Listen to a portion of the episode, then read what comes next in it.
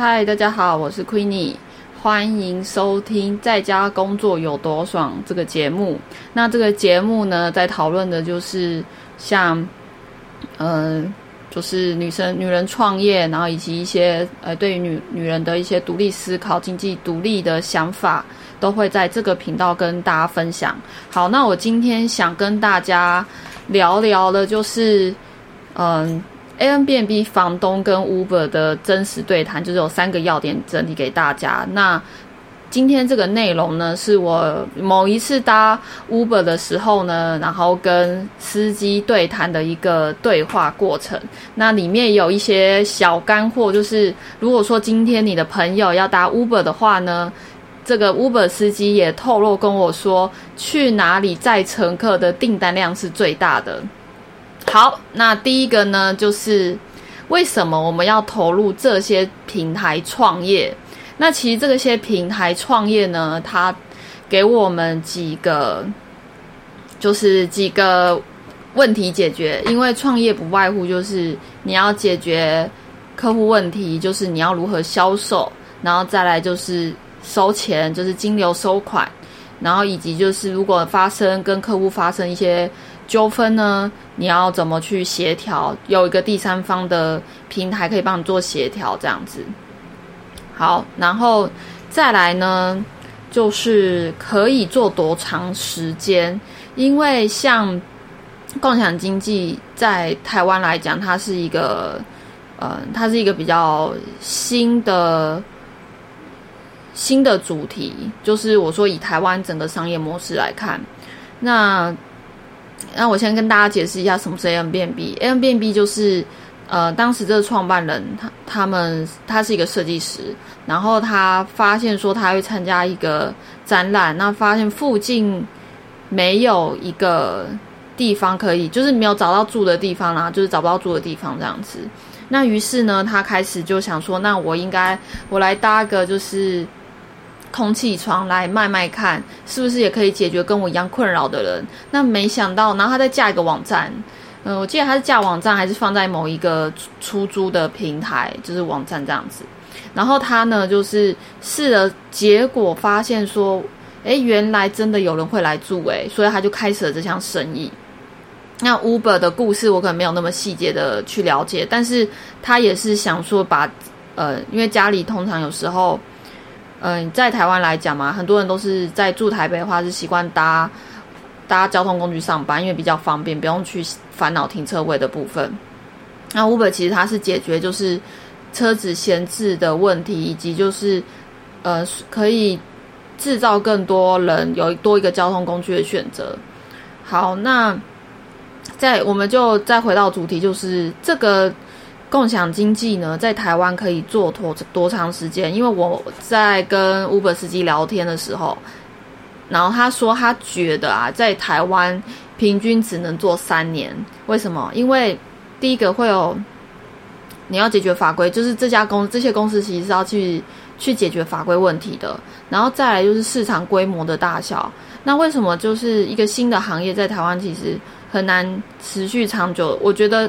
大部分还是以市场规模不够的原因，就是这个经济体无法撑起来这个产业的最大原因。那我自己是也算是这个平台的，就是这些共享经济平台的某部分的受惠者。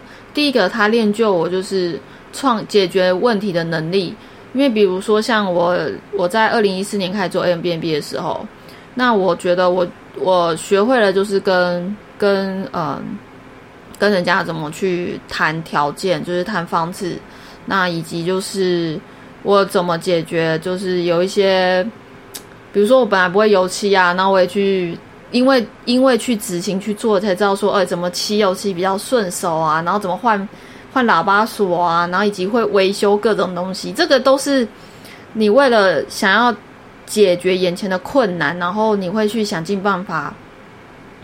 比如说上网，u 呃上网看影片解决嘛，或者是你真的花了半个小时到一个小时解决不了，那最后一步就是花钱，直接请专业的水电来帮你解决这些问题。所以我觉得其实我们我运用的这个平台，其实也练就自己去解决问题的能力，因为这个算是对自己一个蛮大的成长。然后再来就是嗯。所以第二点的结论就是，我们在其实一个行一个新兴行业，在台湾平，我觉得顶多三年。我们我跟 Uber 聊的结论，其实我觉得顶多三年就差不多了。那这个 Uber 司机，我也介绍一下他的背景，因为我有一次要搭车嘛，然后刚好就是跟一个跟他，我都会跟跟他们聊天，那会好奇他们为什么要做这个。那像他的原背景，他是做一个导游，那导游呢？我后来才知道，说其实旅行社成本没有很高诶，他其实只要有团，然后再丢给导游去带团，然后再从中提呃，就是分利润给他们，其实就可以了。其实旅行社他根本不用去花钱养导游，这个这一点是我不晓得，我是从这个司机跟我讲的。那他为什么投入 Uber 这个行业？他说刚好他想换车。那他可能也看了看，我想有很多行业是他会觉得说，嗯，有什么薪水，在他这个年纪还能，呃，努力工作还可以赚到四五万的薪水。那他后来想想，觉得嗯，也许开 Uber 是一个选择吧。所以于是他去拿了驾照，然后于是去了解这个行业。那他。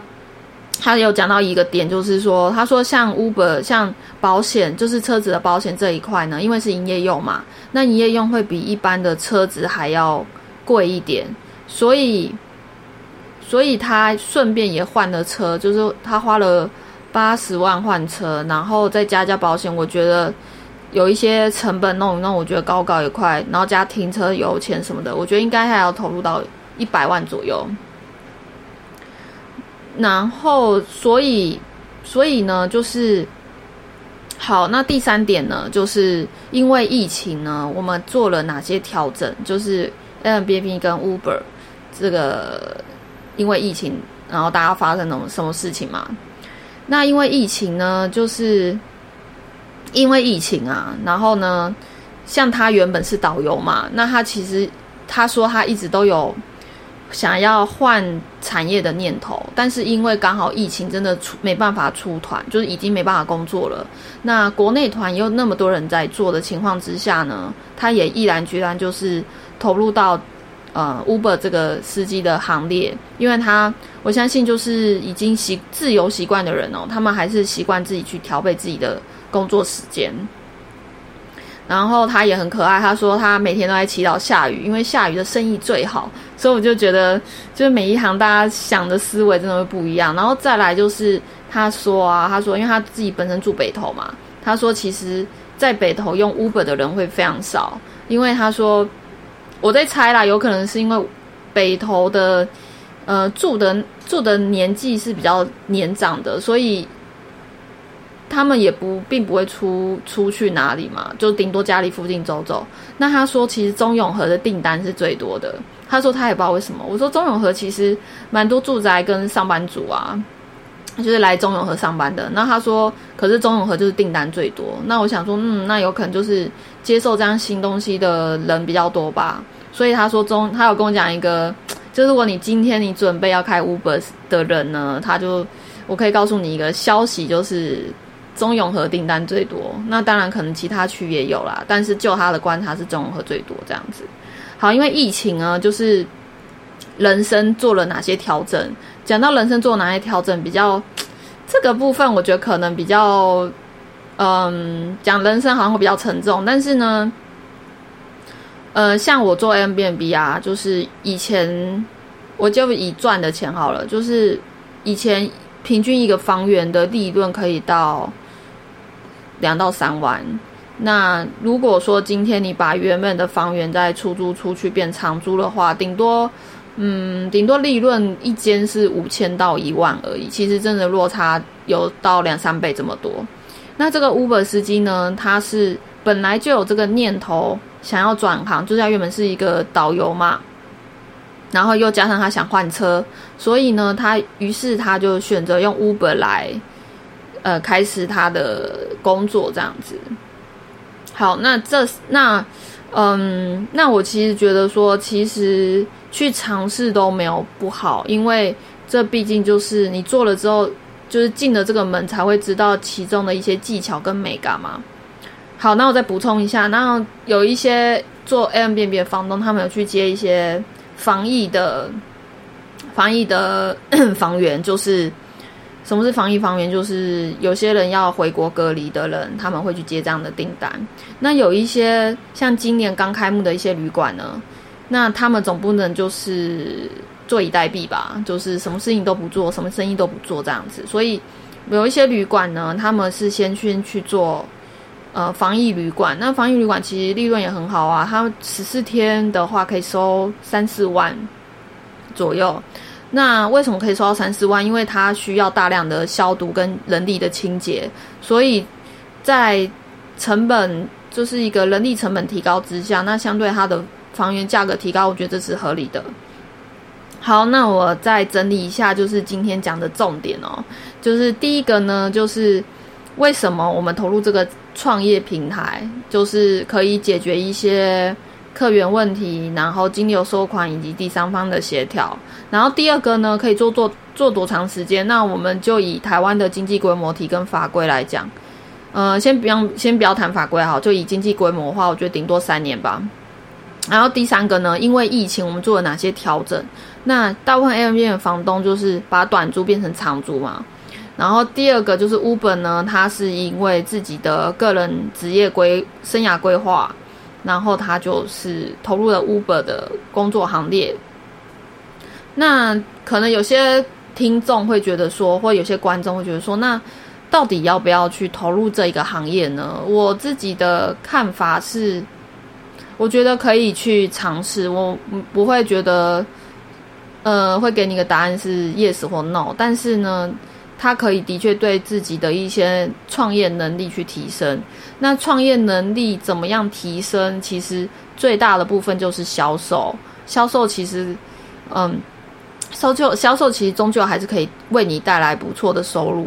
所以，如果说今天你对，嗯，呃，你对像这样的话题，比如说平台创业，然后有兴趣的话呢，那你可以在下面留言给我，或是写 email 给我，那我都很乐意乐意，就是跟你分享我，呃，身边遇到的人，然后以及我自己的经验。好，那今天的直播就到这边喽。好，感谢你今天的收听，我们下次见，拜拜。